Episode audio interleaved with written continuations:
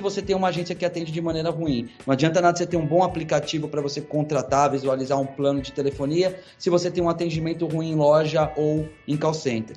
Então a experiência do usuário é muito mais amplificada, né? Enquanto de fato a user experience no que tange a UX, ela é o que, que é a interação do usuário com o único touchpoint, que aí envolve content strategy, envolve pesquisas com usuários, como que é a interação de interfaces visuais, toda a parte de arquitetura de informação, de fato, usabilidade e design de interação. Então é muito disso. UX é a experiência que o usuário tem interagindo com uma marca em um único touchpoint.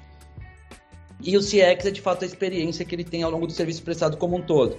Então, enquanto no Uber a gente tem uma experiência ótima no aplicativo, não necessariamente a experiência como consumidor ela vai ser boa. Vai depender se o nosso motorista busca a gente no lugar certo, se ele oferece uma bala, se ele oferece uma água, se ele tem algum serviço agregado dentro do carro, se ele não atrasa, se ele não cancela, né? Se ele nos deixa da maneira correta, se ele dirige de maneira assertiva. Tem muitas questões externas à aplicação que obviamente impactam a experiência do consumidor. E obviamente o UX, quando a gente olha para método, ele é basicamente uma série de métodos, de ferramentas né, basicamente de way of work, que, a gente, que ajuda a gente a entender usuários e validar hipóteses. Então eu gosto muito de dizer que o X basicamente é a prática que a gente tem de pesquisar e testar com usuários para entender as pessoas, seus problemas, suas necessidades e expectativas e a partir desses insights a gente consegue criar de fato uma solução ideal para resolver um problema dele, uma solução inovadora que resolva o seu problema. E eu gosto de deixar bem claro que o X não é a solução, né? UX é basicamente a forma como a gente entende o problema que tem que ser resolvido, o motivo pelo qual a gente tem que resolver aquele problema, para quem a gente vai resolver aquele problema e o caminho que a gente precisa percorrer para resolver aquele problema. Não necessariamente a solução em si. Quando a gente olha para o UX como disciplina, ela, como eu disse, ela é muito amplificada, né? Ela vem para uma estratégia de conteúdo, ela impacta a arquitetura de informação, ela impacta design de interação, ela impacta design visual, ela impacta muito fortemente a parte de desenvolvimento, ela é apoiada no Mindset Design Thinking, ela olha para práticas inovadoras, tem uma visão estratégica e tem uma visão de design de serviços, né? Então ela é muito ampla. E o X como processo, de fato, ele é envolvido por meio de descobertas insights, depois a gente, a partir desses insights, a gente tem uma fase de definição e criação da estratégia. Em cima dessa estratégia a gente constrói o planejamento. Em cima desse planejamento a gente cria de fato e valida, e em cima dessa validação após o lançamento a gente tem uma mensuração e um aprendizado, né? Um processo bastante iterativo. Então, UX como disciplina eu já disse anteriormente, o que é UX como processo, mas a gente pode pensar o que é UX como cereal matinal também, por que não? Basicamente a gente tem o produto, é tudo que a gente vai envolver nos nossos cereais, os tipos de cereais que a gente gosta, o leite, de fato, o bowl e a colher, a interface que a gente lida para aquilo é de fato a colher e a nossa experiência do usuário é o quanto tudo aquilo vai estar tá gostoso, quanto tudo aquilo vai estar tá nutrindo a gente, vai estar sendo assertivo na entrega. Então, basicamente, tangibilizando esse UX como cereal matinal. Quais são as principais entregas de UX que a gente tem, né? A gente monta blueprints, que é entender basicamente a experiência do usuário na jornada, olhando para como sistemas, processos, pessoas ajudam a entregar essa boa experiência. É mapeamento de fato da jornada do usuário, é construindo as user stories, mapeando quem são as pessoas que a gente vai impactar, construindo visões do ecossistema, do mapa de ecossistema, tudo que envolve de fato a experiência do usuário, fazendo toda uma análise de competitividade, proposição de valor e, obviamente, entrevistas com stakeholders, para assim a gente conseguir prototipar, desenhar e, obviamente, entregar uma boa experiência validada. Né? E por que, que o UX é tão importante nos dias de hoje? Né? Eu gosto muito de, desse termo, darwinismo digital, que é muito trazido pelo Brian Solis, que é basicamente isso, a evolução do comportamento do usuário, do consumidor e da tecnologia está ocorrendo de uma maneira tão rápida que faz as empresas não conseguirem se adaptar, não conseguirem acompanhar essa evolução. E, obviamente, aí começa a condição do darwinismo digital. As empresas que não conseguem acompanhar isso, obviamente, têm seus negócios ameaçados e, eventualmente, morrem, né? Então, quando a gente olha para a prática, é que muitas tecnologias disruptivas têm surgindo numa velocidade bastante acelerada, né? Mas a forma como, essas tecnologias impactam a expectativa do usuário, a experiência do usuário na, nos relacionamentos dele com produtos, serviços e outras pessoas, ela é um pouco mais lenta, né? Fica muito claro quando a gente olha para o lançamento e criação da tecnologia de touchscreen, que ocorreu, né? A primeira utilização de touchscreen criada foi em 1967 e depois a utilização mais com validação e teste de fato foi em 1973. Só que ela só vem impactar a nossa vida de maneira massiva em 2007 com o lançamento do iPhone, né, do iPhone 3G, do primeiro iPhone que chegou ao mercado. Então ela demora para impactar a experiência do usuário. E aí, obviamente, quando a gente analisa a inovação nas empresas, elas têm uma, uma dificuldade de acompanhar. Então, são poucas empresas que conseguem acompanhar de fato nessa velocidade. O que eu quero trazer com isso? Que a tecnologia por si só ela não é disruptiva. A disrupção está nas pessoas e como a gente utiliza a tecnologia para mudar a forma como a gente se relaciona com o mundo. Né? E isso fica muito claro quando a gente analisa nossas necessidades básicas né, como ser humano. E, obviamente, todo mundo concorda comigo que bateria e Wi-Fi são, de fato, as duas necessidades básicas do ser humano. Hoje, você sempre deixa seu celular carregado e fica desesperado quando a gente não tem bateria.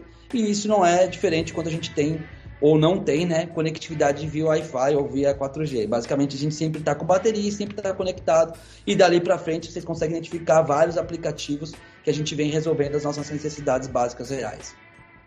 E é nesse ato entre a inovação de fato, que as empresas não conseguem alcançar, e a expectativa do usuário, que trazem as oportunidades para empresas de experience business, né, de products, trazerem, obviamente, uma proposta de valor assertiva para o usuário e começar a mudar esse relacionamento, começar a mudar a maneira como a gente se relaciona com os clientes. E aí, como que isso acontece? As pessoas estão cada vez mais empoderadas e conectadas. A gente tem muitos novos comportamentos surgindo, né? Então a gente tem o comportamento da obviamente dessa nossa sociedade que busca uma economia compartilhada, que busca uma economia sustentável, consciente, né? Que busca essa era do quero usar as coisas e não ter as coisas. E obviamente várias tecnologias transformadoras que nos ajudam a mudar o nosso comportamento, né? E em cima disso, a gente tem uma profunda transformação nos modelos de negócio que vão surgindo diversas outras empresas trazendo uma maneira diferente de entregar serviços que já existiam, né?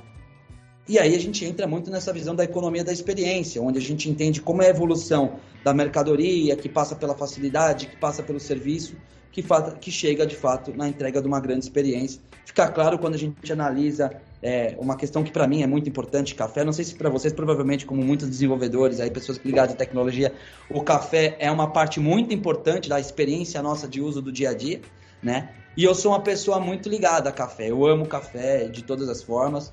E eu trago muito essa questão da Starbucks porque para mim ela é muito ímpar, né? Não sei se tem muitas pessoas aqui, todos vocês gostam de café? Eu faço essa pergunta, espero que algum me responda para não me deixar aqui falando sozinho. Opa, sempre. Perfeito. Tá. E acredito que muitos de vocês gostam de um café mais encorpado, né? Um café mais forte, muitas vezes em, em algum momento até sem açúcar. Tô errado? Legal. Eu prefiro e, açúcar mesmo. É isso aí. Açúcar sério. Eu aprendi a tomar. Eu gosto tanto de café que eu já tomo café sem açúcar, né? Eu acho estranho o café com açúcar. E obviamente, quem gosta de café encorpado, mais forte, né, mais saboroso, não é a Starbucks que a gente vai encontrar esse melhor café. Vamos ser sinceros aqui, obviamente a Starbucks, ela entrega um café bem americanizado, um café aguado, né? Mas eu compro muito café na Starbucks. E nem é porque eu compro café, é porque eu compro de fato a experiência que a Starbucks me traz enquanto uma empresa que vende café. Que na realidade o produto dela não é o café e sim a experiência. E quando a gente analisa a estratégia da Starbucks, principalmente no Brasil, fica muito claro isso. Se a gente volta lá na década, lá mais ou menos para 2015, 2016, 2017, quando a Starbucks começou a chegar no Brasil com mais força, né? Você percebe que o café, na realidade, ele estava lá para ser vendido, mas a Starbucks concedia acesso ao Wi-Fi de graça para qualquer pessoa que estivesse dentro do seu estabelecimento. Então as pessoas chegavam lá e utilizavam muitas vezes a Starbucks como escritório, inclusive. Iam lá, faziam reuniões, consumiam a internet da Starbucks e nem necessariamente compravam, tá? Muitas vezes, inclusive, não compravam. Mas a Starbucks criou um vínculo tão forte de experiência como o Workplace, que daqui, depois de um tempo, acho que isso foi a virada, se eu não me engano, foi para 2018, para 2019, ela começou a exigir que você comprasse para ter um acesso ao número para poder usar a internet. E aí, obviamente, a gente começou a comprar para poder utilizar a internet. E aí, é, você não comprava mais porque você queria, você comprava porque você queria usar a experiência, não porque você queria tomar café. E assim a Starbucks foi criando, né? E obviamente ela começou a sair de uma venda de commodity, que é o café, que é 10 centavos de reais o grão, né? Isso, os números estão desatualizados. Mas para vender uma experiência que vende ali 15 reais o copo de café, onde você sabe que a gente pode tomar o mesmo café por 4, 5 reais, ou até menos se a gente resolver fazer nosso próprio café. Então é isso que eu quero trazer, que a experiência de fato é o diferencial no relacionamento de uma empresa com seus usuários, né? E, obviamente, quando a gente olha para um monte de empresas que estão envolvidas no nosso dia a dia, várias delas já entregam os produtos e serviços de outrora, só que com uma experiência, com uma experiência diferente, de uma outra forma. Né? Ou seja, elas são empresas somente de experiência do usuário. E mais do que empresa de experiência do usuário, elas são produtos digitais. Porque no fim é o produto pelo qual ela entrega de fato essa experiência. E a gente sabe, olhando para o mercado, né, e olhando para tudo que a gente vivencia, que os softwares estão devorando de fato o mundo. Todos os setores, todas as empresas cada vez mais vão ser uma empresa de software e de tecnologia, né? E isso não, fica, não é muito difícil de ver. Magazine Luiza, Via Varejo, os bancos de maneira geral, todas elas estão se tornando empresas de tecnologia antes de serem empresas de serviços financeiros, de varejo e por aí vai. E quando a gente analisa a evolução do nosso dia, fica muito claro como tudo vai virando software, né? Como várias coisas que a gente lidava no dia a dia começam a virar software, começam a limpar a nossa mesa, começam a limpar a nossa usabilidade de dia a dia e trazendo isso para uma visão de software. Hoje, quando a gente entra, de fato, a gente tem tudo em software, né? Calculadora que a gente usava de fato, o hardware já não existe mais dentro de um celular e por aí vai. E aí eu sempre trago, o que, que nós, pessoas de tecnologia, temos a ver com isso? Principalmente desenvolvedores, né? Tudo. Porque performance é user experience, só que ela depende do desenvolvimento.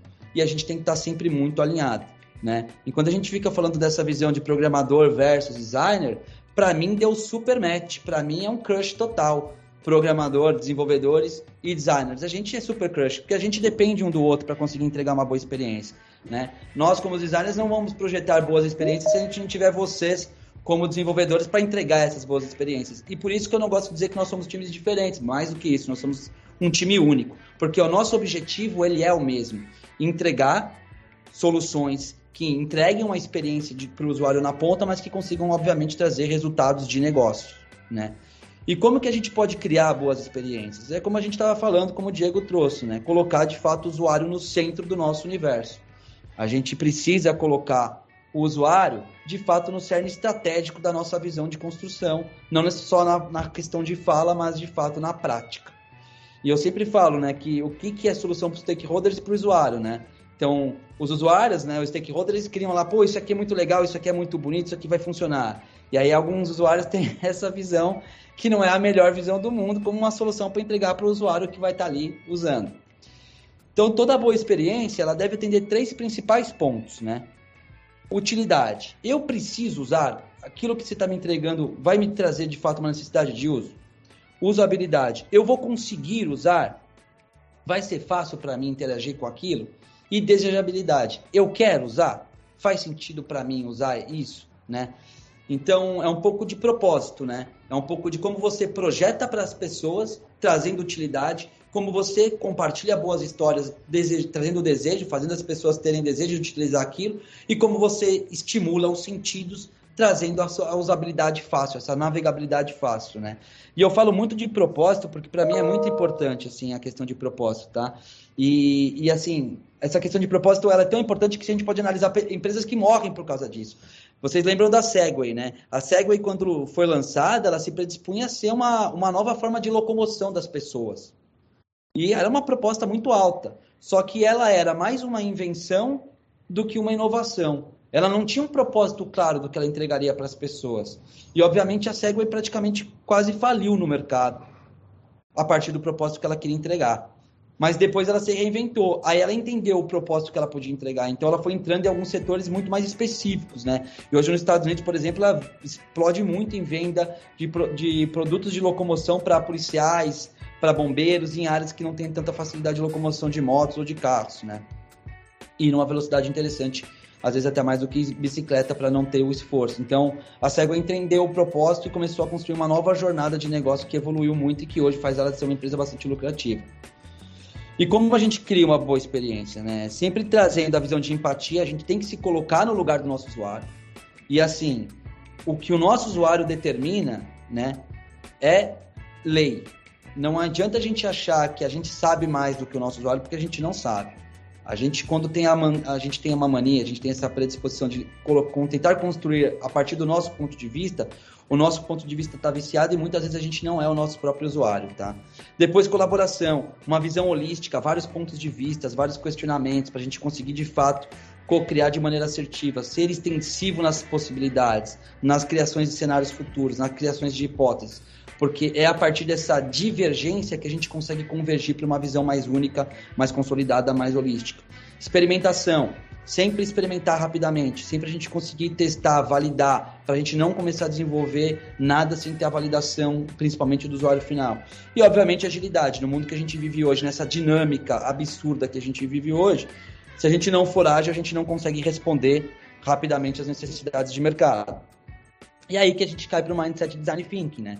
Que é basicamente uma forma, uma forma de pensar, por isso design thinking, é uma forma de pensar que a gente centra no usuário para entender suas necessidades expectativas e resolver problemas.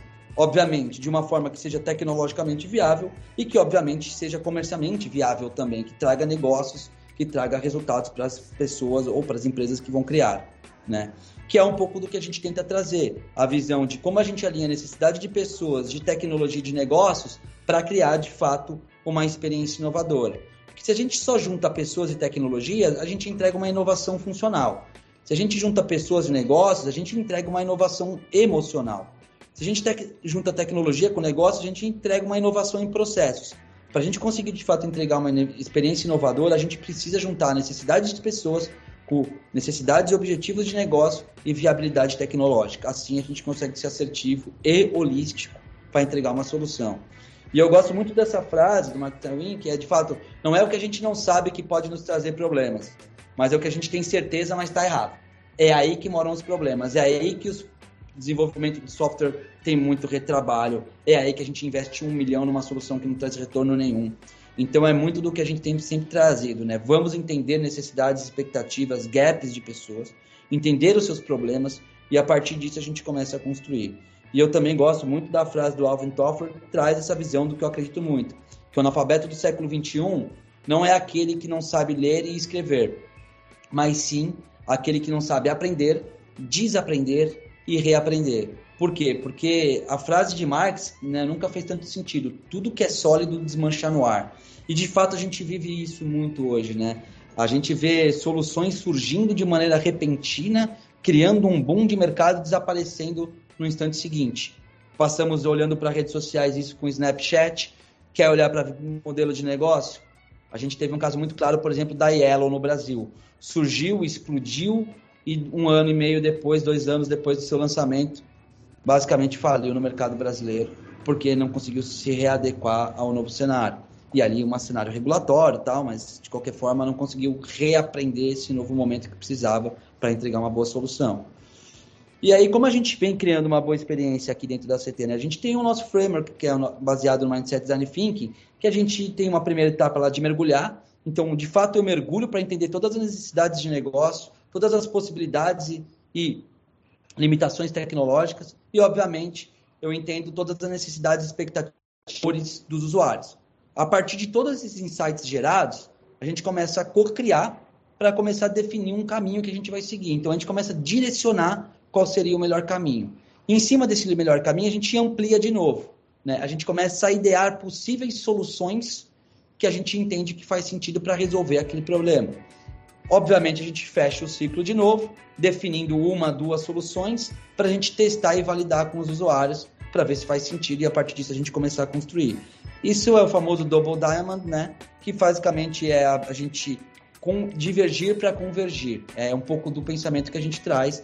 Obviamente, esse processo ele é bastante amplo e muitas vezes ele demora. Pode demorar um mês, pode demorar dois meses, pode demorar três meses. E como que a gente trouxe né, a visão de fato de aplicar os conceitos de, design, de, de UX, design thinking para as práticas ágeis, né? Surgiu o conceito de Lean UX, que é um pouco de como que eu enxugo ao máximo o trabalho, né, para focar menos nos entregáveis e focar mais nos resultados. Então, como que é um processo rápido que eu consigo ter de pensar rapidamente, construir rapidamente e validar rapidamente. Então, como que eu penso rapidamente criando ideias, pensando, trazendo modelos mentais, entendendo modelos comportamentais de maneira rápida, para a gente conseguir, em cima desses insights, gerar rapidamente protótipos, wireframes, propostas de valor e, com isso, testar rapidamente com os usuários, né? E validar de fato se essa experiência está fazendo sentido. Basicamente é conceituar, idear e trazer hipóteses, prototipar wireframes e validar por meio de testes de usabilidade. Na prática, a gente conceitua, cria o protótipo, faz uma validação interna com stakeholders, tendo aprovação, a gente passa para um teste externo com usuários, a gente colhe os feedbacks, faz o processo interativo de ajustes e vai repetindo isso ao longo de todo o trabalho em cada sprint, em cada entregável. Né? Quando a gente analisa como que é o Lean UX aplicado ali no método ágil, é basicamente uma atuação forte no Product Backlog, né, com sprints de designs rápidas para pesquisa e para validação de hipóteses. Depois, na planning, todo um trabalho colaborativo junto com todo o time de desenvolvimento, né? Inclusive o time de desenvolvimento participa desse processo co-criativo inicial, mas aqui também, e todo um brainstorming para a gente definir esse planejamento da sprint, priorização. Dentro da sprint backlog, a gente vai fazendo toda a parte de wireframing, de prototipação e de interfaces visuais, e obviamente toda a parte de QA, e, obviamente, o UX e o UI eles participam ativamente do processo de desenvolvimento também, acompanhando e vendo se tudo está atingindo a experiência que se foi ideada. E, obviamente, na parte de Sprint Review, a gente tem todo o review de design, né, o QA para a visão de design, toda a parte de a gente tentar sintetizar a pesquisa e ver se está sendo aplicado de maneira correta. E, obviamente, uma análise quantitativa ali para validar se a gente está entregando com assertividade essa parte de métricas. Né? Quando a gente define as métricas para validar, a gente faz uma análise quantitativa para ver se de fato a gente está atingindo isso. E obviamente que depois de eu falar um monte de coisa como essa, vocês devem estar tá aí pensando muito, pô, Vitor, você está falando um monte de abobrinha, isso não é muito verdade, mas assim, a grande verdade é que quando a gente fala de empresas user first, várias delas são Amazon, Instagram, Starbucks, como eu disse, Apple, Google, Nike, Audi, por aí vai. São várias no mundo que têm trazido essa visão e que têm trabalhado dessa maneira, né? Utilizando princípios de UX para entregar bons produtos, para entregar produtos inovadores. E aí eu sempre gosto de trazer que a maior transformação de, é, digital que a gente fala não tem nada a ver com o que é digital e nem com tecnologia, mas ela tem a ver com pessoas. E aí eu trouxe um vídeo para vocês acompanharem. Depois me falem só se vai estar tá passando o som do vídeo, mas para vocês acompanharem que resume muito o que eu acredito olhando para o mindset design think e como ele se aplica ao nosso mundo atual, tá bom? Tá com o som? Sim, tá sim. Tá sim. Once upon a time, business as usual was often good enough. No more. Where we are going, good enough is dead. In a world where everything is connected, where everything is equally excellent, where performance is reaching perfection, there's only one space left to innovate in. You. Right now, you are a central point in the raging tornado of change fueled by digitization, mobilization, augmentation, disintermediation, automation, well, the list goes on. Science fiction is becoming science fact. Think about self-driving cars or computers that can learn and think. The way we work will never be the same. The skills we need will be dramatically different. Winning or losing are now happening faster than ever before. So what's your response? How will you discover new opportunities in one of the most transformational times in human history? Are you driving change or are you being driven by it? Disruption has become the new normal. With change, it's always gradually, then suddenly, well, things really have stopped happening gradually. This change is exponential. Everything that used to be dumb and disconnected is now wired and intelligent. Cars, cities, ports, farms, even our bodies will be wired with sensors and will talk to each other. These game changers are also combinatorial. They amplify each other, creating a perfect storm of change. Quantum computing fuels big data. The Internet of Things fuels artificial intelligence and deep learning, which fuels robotics. However, anything that cannot be digitized or automated will become extremely valuable. Human only traits such as creativity, imagination, intuition, emotion, and ethics will be even more important in the future because machines are very good at simulating, but not at being. Yes, robots and software will do some of our work, but this will allow us to focus on things that cannot be automated. To imagine change squared, you've got to start engaging more with what might be, not just with what is. Immerse yourself in the immediate future, five to seven years out from today. We need to go beyond technology and data to reach human insights and wisdom. Technology represents the how of change, but humans represent the why. The future is about holistic business model. The opportunity is to be liquid, to learn just in time, not just in case, not single improvements, but complete transformations, not individual systems, but new ecosystems. Humanity is where true and lasting value is created. We will engage, relate, and buy things because of the experiences they provide, because of their transformative power. The future doesn't just happen, the future gets happened. The new way to work is to embrace technology, but not to become it. The future is in technology, yet the bigger future lies in transcending it. Let's live and lead from here. Então esse vídeo representa muito do que eu penso, assim, sabe, gente? A tecnologia ela sempre vai suportar. Ela nunca é de fato o caminho final, né? O caminho final é a gente entender necessidades de pessoas, é a gente entender para onde que o comportamento do ser humano está indo. Óbvio, mapeando como a tecnologia vai impactar esse comportamento, mapeando como novos modelos de negócio podem impactar esse comportamento, mas claramente é sempre sobre comportamento, é sempre sobre pessoas.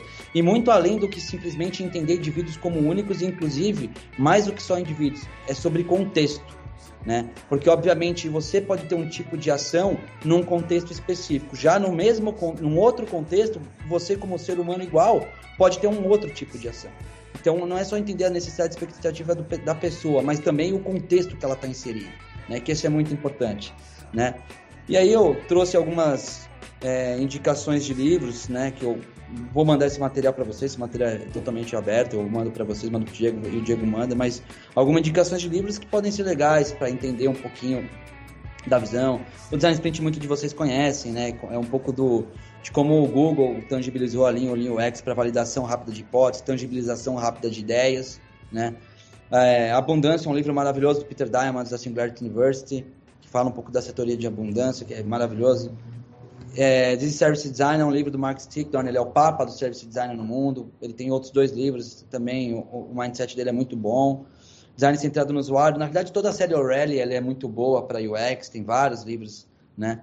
É, Design Thinking do Tim Brown. O Tim Brown é o papa do Design Thinking no mundo, criador da Ideal, que é, uma, é a maior consultoria e a maior empresa de curso de Design Thinking do mundo. E outro, Mapeamento de Experiências, é um livro bem toolkit, assim, de várias possibilidades de canvas, né, de modelos que você pode mapear a experiência do usuário de maneira rápida para poder começar a criar insights e trazer esses insights para tomada de decisão na hora de construir produtos, serviços e estratégias. Eu queria ser bem resumido, Diego. Eu tentei ser bastante resumido aqui na minha apresentação e foi de propósito, porque para mim o mais importante não é eu sair apresentando, mas eu ouvir vocês e entender como que de fato, a partir do momento que eu entendo cada visão de cada um de vocês dentro do contexto que vocês estão inseridos, eu consigo ajudar muito mais por meio da troca de ideia, por meio do questionamento, porque eu acho que é, se eu falo tanto de ser human center, não pode sair construindo palestras padrão para impactar se eu não entendo todo o contexto que está inserido, né? E até falo isso porque quando a gente fala de trazer a visão de UX para as empresas, existem várias visões de níveis de maturidade de dígito dentro das empresas que acabam sendo até uma maneira diferente da gente ver. Então é um pouco disso que eu queria trazer para vocês, queria e queria ouvir aqui o que, que vocês têm de dúvidas, né? O que, que eu posso apoiar vocês na visão, quais são as principais necessidades, desafios que vocês têm internamente que eu consigo trazer para apoiar vocês.